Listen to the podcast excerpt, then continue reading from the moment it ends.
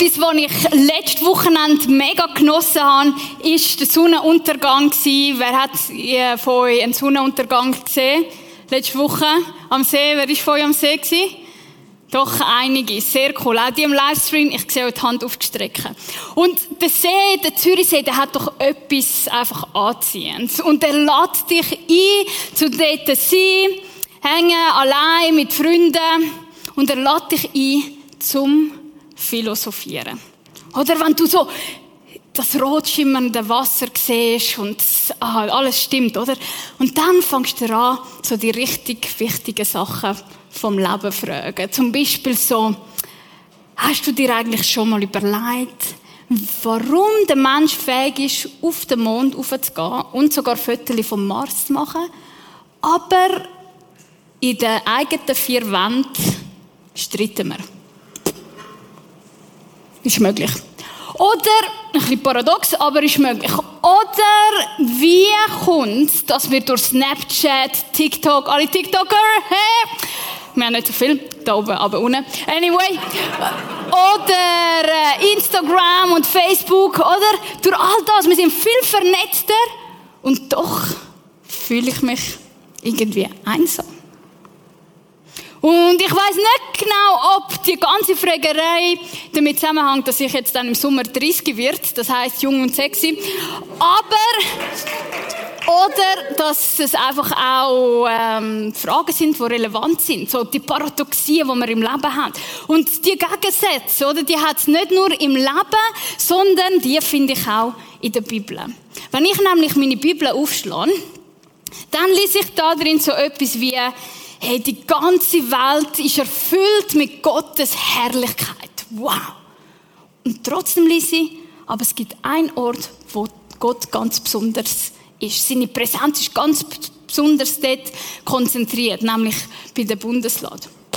Okay, gut. Oder dann reden wir da davon, dass es nur einen einzigen Gott gibt. Und dann sagen wir im Namen von Gott dem Vater, Jesus, der Sohn und dem Heiligen Geist. Ja, logisch, ist ja ein dreieiniger Gott. Aha. Oder?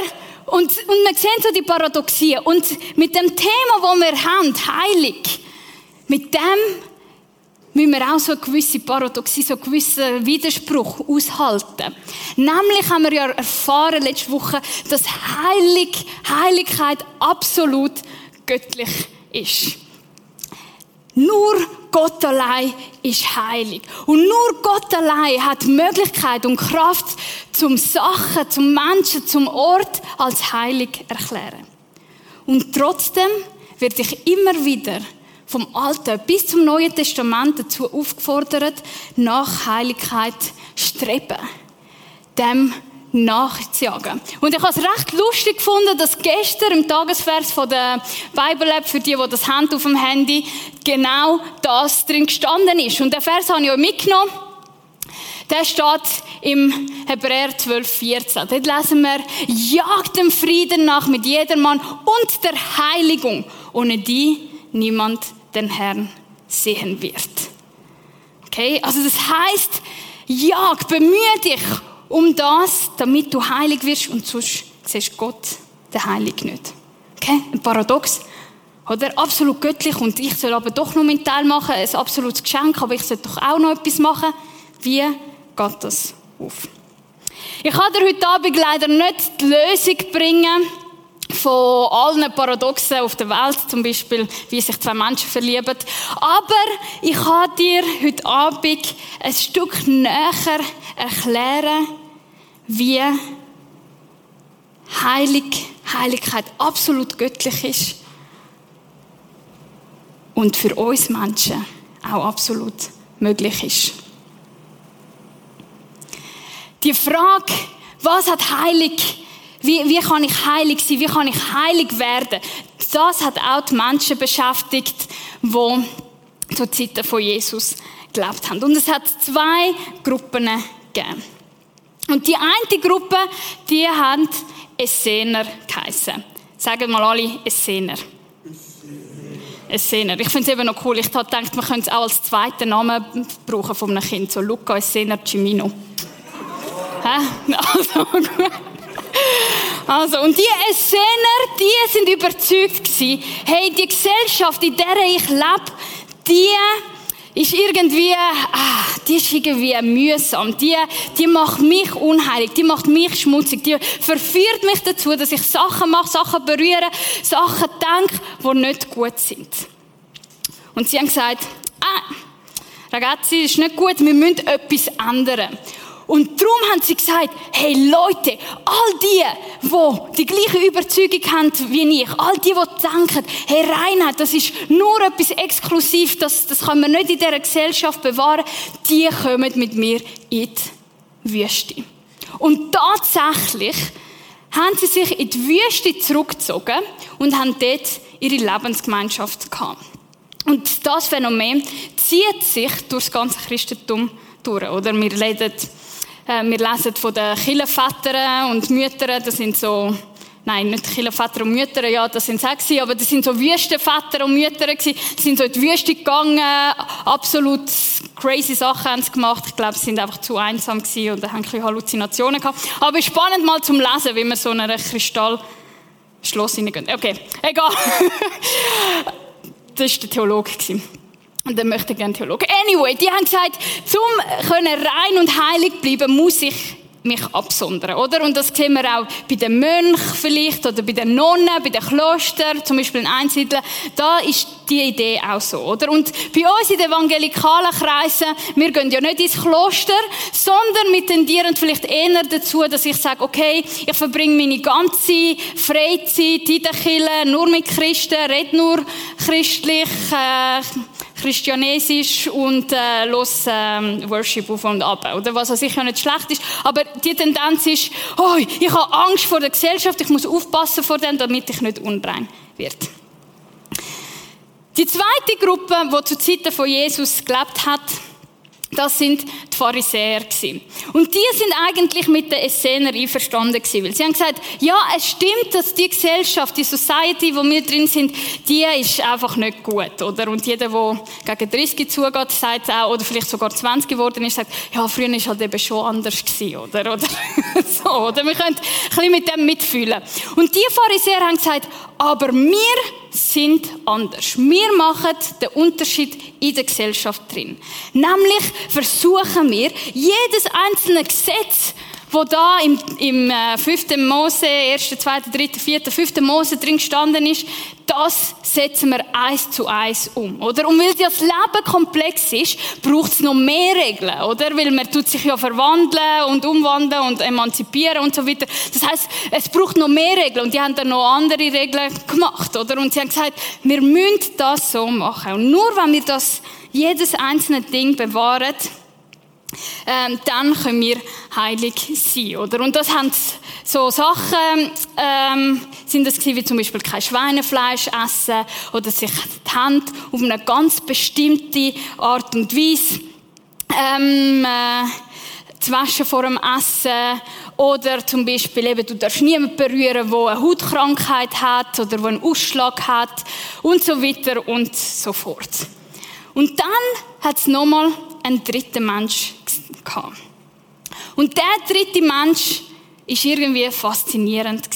Warum? Weil er auch gesehen hat, dass die Gesellschaft nicht in ihrem ganzen Potenzial lebt. Aber er hat nicht wie die Essener gehandelt, sondern auch nicht wie die Pharisäer, sondern er hat sich für einen dritten Weg entschieden. Und diese Person ist Jesus selber gewesen. Warum? Weil er, das erste Wunder, das er gemacht hat, ist, er ist an ein Hochzeitsfest gegangen und dann hat er gefeiert und gefastet und die haben den ganzen Wein ausgetrunken und dann hat er gefunden, Scheiße, er hat kein Wein mehr und dann hat er Wasser in Wein verwandelt, oder? Und dann sind sie noch mehr besoffen gewesen, die Leute, also nicht ganz so Essener-like, oder? Und dann, und das hat die irritiert, hä? Und nachher, die Pharisäer, oder? Du darfst ja nicht falsch berühren und ja nicht da, da, da, oder? Kein Touch this. Das ist der Lebensstil. Und was macht Jesus? Er geht raus auf eine Insel, wo nicht mal zu Israel gehört, oder was heißt, einfach ein unheiliges Land weil es hat einen Friedhof, der kommt Friedhof, gleich tot, gleich unheilig. Okay, das ist so das Verständnis gewesen, oder? Und auf dieser Insel hat es eine Schweinezucht gehabt, oder? Nicht nur ein Schwein, nicht nur zwei, sondern gerade 2000.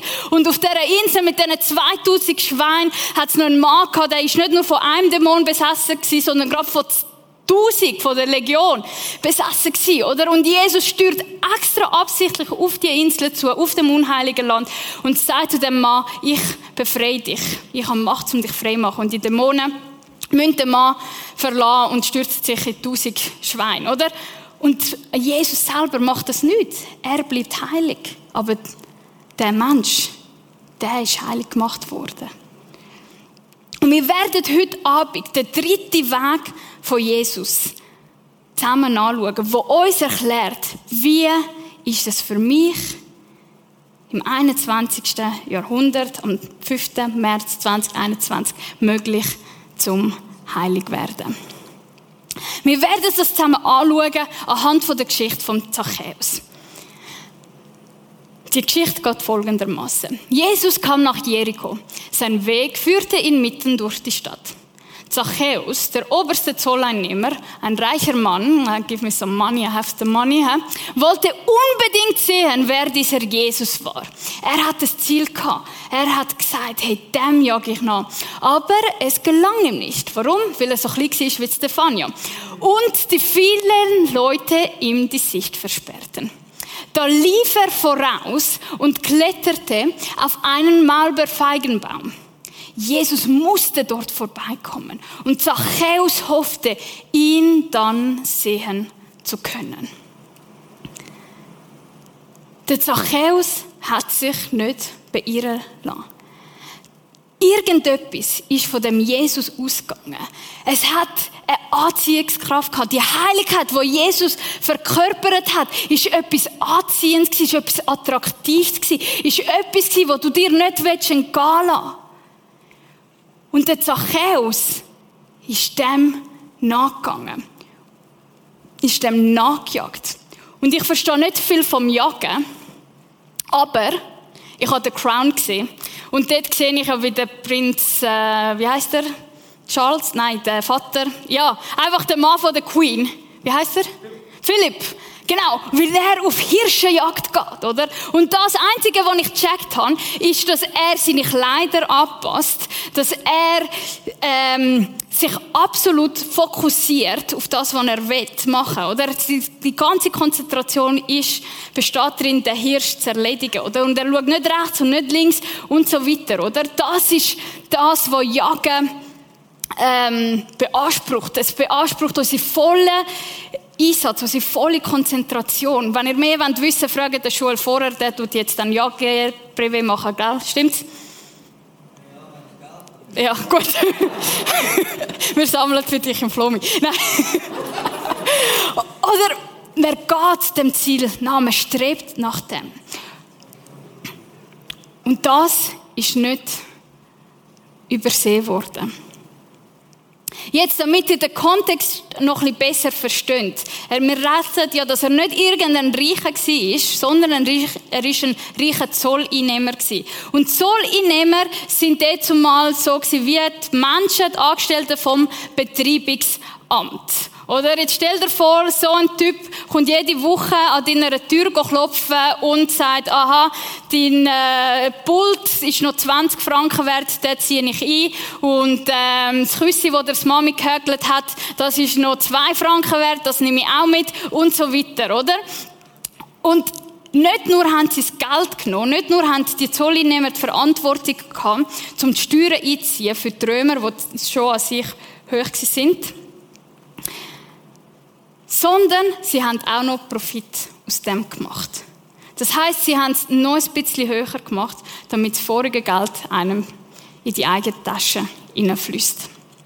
Das heißt, für die Gesellschaft ist so ein Zolleinnehmer wie der Zachäus nicht nur ein Landesverräter gewesen, weil er mit diesen bösen Römern zusammen schafft, sondern er ist auch noch ein öffentlicher Dieb gewesen, wo so richtig mit seinem Richtung protzen tut. Und mit so einem Mensch willst du einfach nichts zu tun haben. Und ich glaube, aufgrund von dieser Abneigung haben sie ihn auch gar nicht zu Jesus herlassen. was hat er mit Jesus verloren? Aber die Sehnsucht in dem Zachäus ist so stark gewesen, dass er gesagt hat, es ist mir völlig egal, was die von mir denken. Ich den Jesus sehen. Und wenn es auch nur aus der Vogelperspektive ist, für einmal in meinem Leben und nicht von unten gegen rauf, weil er so klein war. Oder? Er ist gerannt, er ist auf den Malbeerbaum aufgegangen und Jesus hat seine Sehnsucht wahrgenommen. Als Jesus kam, blickte er zu Zachäus hinauf und rief ihn beim Namen. Zachäus, sagt er. Zachäus, komm schnell herunter, denn ich muss heute Gast in deinem Haus sein.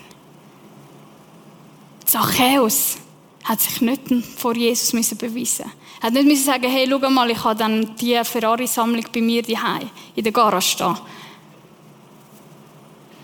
Jesus hat ihn gekannt. Jesus hat ihn gekannt und wahrgenommen als der, wo er ist. Es hat niemand Jesus erklären, wer er ist, weil er das schon gewusst hat. Und genauso wie Jesus den Zachäus beim Namen kennt, mit allem Guten, mit allem Schlechten, mit allem, was er beschäftigt, genauso kennt er dich und mich. Genauso ruft er dich und mich heute Abend beim Namen. Und er kann nicht nur einfach den Namen, nein, er geht noch einen Schritt weiter. Er geht dem Zachäus entgegen. Er geht auch dir heute Abend entgegen. Er ladet sich hin bei ihm die ein. Was heißt das, sich einladen?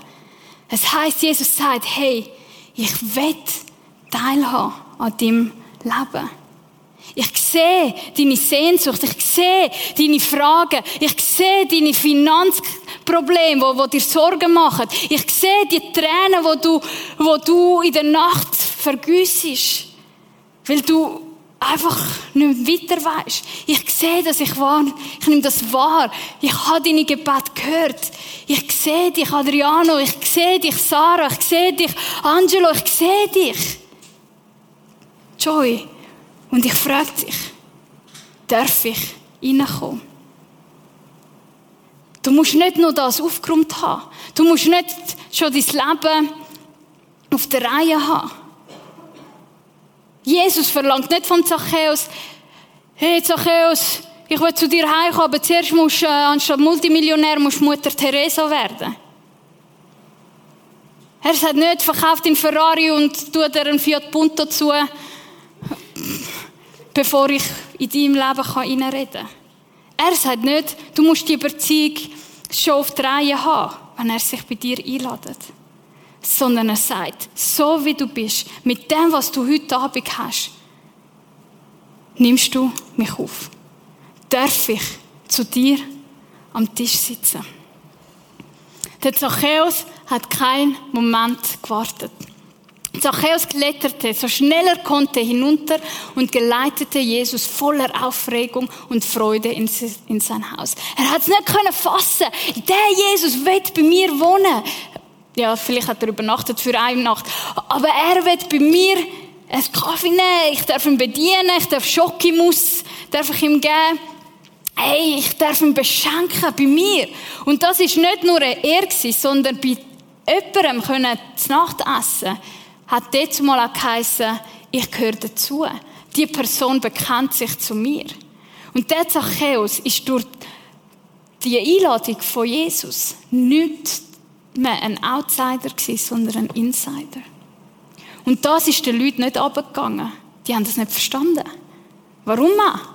Sie sind ja viel heiliger gewesen. Ich meine, sie haben ihr Leben viel mehr auf der Reihe gehabt als der Zachäus. Und so lassen wir, doch den Leuten in der Menge gefiel das nicht. Bei einem berüchtigten Sünder kehrte er als Gast ein, murrten sie. Und wisst ihr, wenn wir Bibel lesen, oder wenn ich auf jeden Fall die Bibel lese, ich bin immer die gute Person in der Bibel, oder ich bin immer der Zachäus, der auf den Baum klettern und so weiter, oder ich bin niemals die, die Bösen, zum Beispiel die Pharisäer oder die Leute, die da murren, oder? Aber wie oft sind wir vielleicht, auch gerade im Impact, eher wie die anderen Leute, die murren, die sagen, hä, was hat jetzt der da verloren? Das stinkt, der hat ja gekifft, ich habe ihn gesehen und es schmeckt und es wird mir schlecht. wenn ich neben dem sitze. Und wir machen lieber einen Bogen herum, anstatt dort herzusitzen und uns Mühe geben, um die Person kennenzulernen und zu fragen, was ist deine Geschichte? Wie kommt's? Wie, wer bist du? Was beschäftigt dich? Was ist deine tiefste Sehnsucht? Und ich weiß jetzt mit Corona und alles haben wir äh, einen kleinen Vorwand. Ich muss nicht unbedingt auf neue Leute zugehen oder neu kennenlernen. Aber hey, U20 in der Homebase. Ich challenge euch. Geht heute Abend auf jemanden zu, den ihr nicht kennt, der einen anderen Style hat, wie ihr, der anders redet als ihr. Ihr müsst nicht Best Friends werden, aber du kannst sagen, hey, willst du mit mir Ping-Pong spielen? Es hat ja eh 20.000 andere, die auch Ping-Pong spielen. Oder versteht ihr? Geht einen Schritt zu. Warum? Weil genau die, die man am wenigsten erwartet, genau die haben ganz tief versteckt oft eine unglaubliche Sehnsucht, zum nur einen Blick zu erhaschen von dem Gott, von dem wir sagen, der ist lebendig und der interessiert sich für dich. Jesus ist bei dem Zachäus hat das Fest gehabt. Hm. Das ist wirklich gut. Ovo Crunch, Schokimus. Und, wow. Sorry. Und wir wissen nicht, wie lange er dort war, ob er nur für die Nacht geblieben ist oder sogar bei ihm geschlafen hat, übernachtet hat. Wir wissen nicht. Aber was wir wissen ist, Jesus ist an diesem Sitz, Tisch gesessen. Und Tisch, la tavola, ist Leben teilen. Da wird zusammen geredet, gefreut, brüllt, gestritten, diskutiert. Das passiert am Tisch. Und das ist mit Jesus und Zachäus passiert. Wir lesen nicht, über was sie geschwätzt haben, wie lange sie geschwätzt haben, wie viel Zeit sie zusammen verbracht haben. Aber die Bibel verratet uns, was die Begegnung von Zachäus ausgelöst hat. Zachäus aber trat vor den Herrn und sagte ihm, Herr, die Hälfte meines Besitzes will ich den Armen geben. Und wenn ich von jemand etwas erpresst habe, gebe ich ihm das Vierfache zurück. Wow! Das ist ein anderer Mensch. Irgendwie, irgendwie ist in dieser Auseinandersetzung mit dem Jesus ein veraltetes Verhaltensänderung passiert. Man weiß nicht wie, man weiß nicht warum, aber es ist passiert. Und nicht nur hat Jesus ihm müssen sagen, du musst das, das, das und so machen. Nein, sondern er ist intrinsisch von sich aus motiviert gewesen. Alle Sozis, das ist das Wort. Intrinsisch motiviert hat er gesagt, wow, ich mache etwas Neues. Ich verändere mein Verhalten. Er hat selber gewusst, hey, das, was ich mache, die Leute hinter die Ohren ziehen, das ist nicht okay. Und er sagt, Jesus, ich verändere das. Und das Spannende ist ja das Vierfache. Oder? Ich denke, boah, der ist ja super grosszügig und so. Und dann habe ich eben etwas Spannendes erkannt bei der Vorbereitung. Nämlich, dass das Vierfache eigentlich im Gesetz von Mose verlangt wird in der Bibel. Das heißt, Zachäus hat nach dem Gebot Gottes gehandelt. Oder für die, die mir nicht glauben, er soll das Schaf vierfach bezahlen. Wenn jemand ein Schaf stillt, so soll er vier Schafe für ein Schaf wiedergeben, oder? Das ist so etwas Mathematisches, wo da drin war, oder? Das heißt, in dieser Begegnung, durch die Begegnung mit dem Jesus, durch den Austausch mit dem Jesus, hat der Zachäus automatisch das gemacht, wo Gott gefällt. Automatisch ist er geheiligt worden. Automatisch hat er heilig gehandelt. Und Jesus hat das gesehen und hat ihn in dem inne bestätigt, denn er sagt, der heutige Tag hat diesem Haus Rettung gebracht. Denn, fügte er hinzu, dieser Mann ist doch auch ein Sohn Abrahams. Und der Menschensohn ist gekommen, um zu suchen und zu retten, was verloren ist. Indem er sagt, er ist auch ein Sohn Abraham. Indem er das sagt, sagt er, hey, er gehört auch zu mir. Er ist auch ein Heiliger. Und das sagt er zu jedem Einzelnen von uns. Wie jage ich nach Heiligkeit? Wie werde ich heiliger? Nicht indem ich eine Liste erfülle, das mache ich, das mache ich nicht. Sondern indem ich mit dem Jesus an dem Tisch sitze, ihm sage, was mich beschäftigt, mich freue an dieser Schokimus, Offi Crunch Muss, Dessert, indem ich seine Nähe suche, indem ich in dem drin bleibe. Weil das verändert mich von innen gegen außen und es motiviert mich zu guten Taten. Weil Heiligkeit ist viel mehr, geht viel mehr um gute Taten vollbringen, anstatt Gebot machen, nicht machen, ja oder nein, gut oder schlecht. Weil Heiligkeit ist nichts anderes als so werden wie Jesus. Und das passiert einzig und allein, indem ich mir Zeit nehme und mit ihm zusammensitze, ihn suche, in meiner Arbeitslosigkeit, in meiner Verzweiflung, wie soll das jetzt weitergehen? In meiner Freude, in meinem Schmerz. In, so sein wie Jesus heisst manchmal auch, manchmal auch brüllen und schreien und Gott anklagen. Lesen den Hebräerbrief, dort wird beschrieben, dass Jesus genau das gemacht hat. Und indem ich das mache, werde ich heilig. Und das Schönste, der schönste Vers, der das auf den Punkt bringt, finde ich, ist der 2. Korinther 3, 18. Ja, wir alle sehen mit unverhülltem Gesicht die Herrlichkeit des Herrn. Wir alle haben irgendwie gecheckt, hey, der Jesus, der ist heilig, der ist attraktiv, der, der hat etwas. Wir sehen sie wie in einem Spiegel und indem wir das Ebenbild des Herrn anschauen, wird unser ganzes Wesen so umgestaltet, dass wir ihm immer ähnlicher werden. Indem ich mit Jesus Zeit verbringe, irgendwie werde ich ihm immer ähnlicher und immer mehr Anteil an seiner Herrlichkeit bekommen. Ich werde immer heiliger. Und dann, diese Umgestaltung ist das Werk des Herrn. Es ist das Werk seines Geistes. Heilig sein, heilig werden, ist absolut möglich. Es ist absolut möglich, weil jeder von uns kann am Tisch sitzen und mit Jesus reden über das, was da hinein abgeht. Über die Fragen, über die Freude, über die Verzweiflung, über das Unverständnis. Jeder von uns kann das. Und ein Mensch, der diese Verwandlung besonders durchgemacht hat, ist eine Person, die eigentlich als Kind schon sterben müssen. Es war der Mose. Der hat eigentlich schon müssen sterben als Kind. Aber seine Eltern haben gesagt, hey, wir können das nicht überbringen und haben noch eine tollere Idee gehabt, ihn so ein Körbchen auf den See zu schicken, in den Fluss. Macht man so. So werden ja Kinder gerettet. Und so drauf losgeschickt, oder? Und dann, was passiert? Der Mensch wird gefunden von der Prinzessin von Ägypten.